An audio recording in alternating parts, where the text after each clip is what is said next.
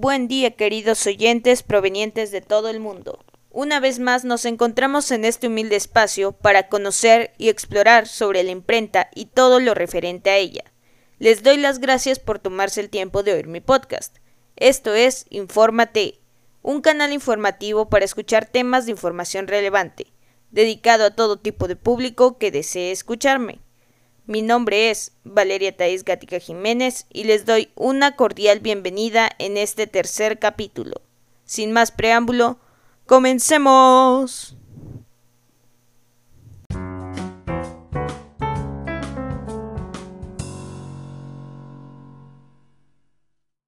El día de hoy hablaremos de la prensa periódica y los periódicos. Del siglo XV en adelante aparecían panfletos con descripciones de victorias militares, festivales, progresos reales y funerales. La imprenta comenzó a utilizarse para decretos oficiales, proclamaciones y avisos.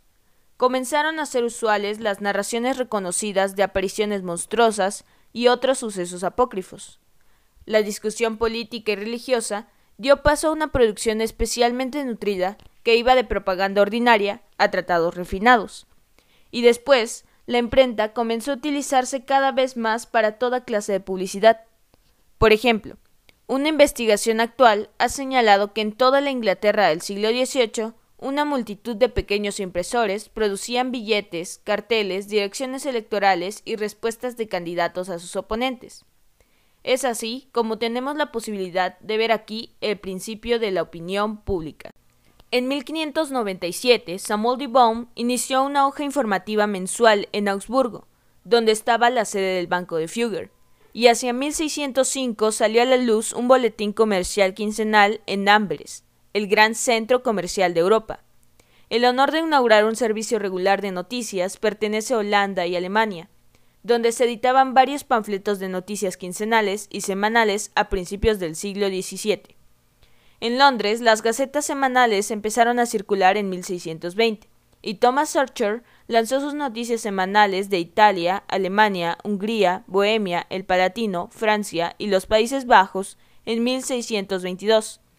En enero del año 1631, dos vendedores de libros protestantes de París crearon las novelas extraordinarias de varios lugares, también modeladas en gacetillas holandesas.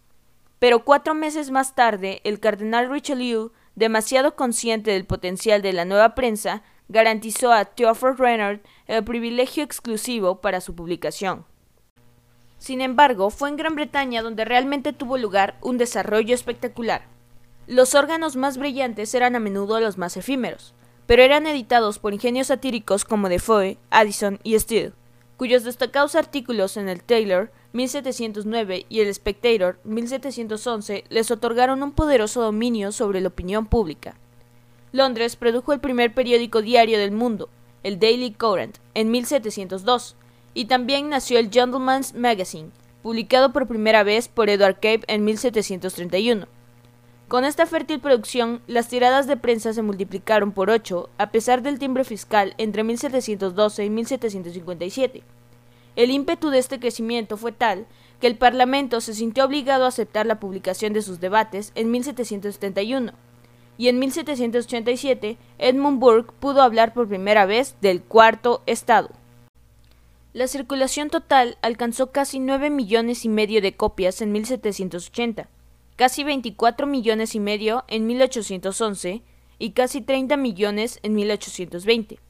La era del periódico dominical se inició con el Sunday Monitor en 1779 y el Observer en 1791. En 1785, The Times, el más grande de todos los periódicos británicos, fue creado por John Walter para alcanzar una circulación de 10.000 hacia 1820, 40.000 hacia 1850 y más de 60.000 tras la Guerra de Crimea mientras que en Francia la revolución liberó a la prensa de los grilletes del sistema de privilegios. Impresionante, ¿no? Es así como finalizamos este increíble capítulo. Te recomiendo que leas los artículos utilizados. Los enlaces te los compartiré en las notas del episodio.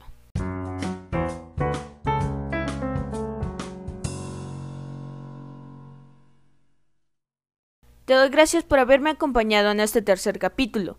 Recuerda que encontrarás algunos enlaces en las notas del podcast hacia los artículos utilizados. No olvides suscribirte al canal en Anchor y Spotify, seguirme en TikTok como informa-t y compartirlo.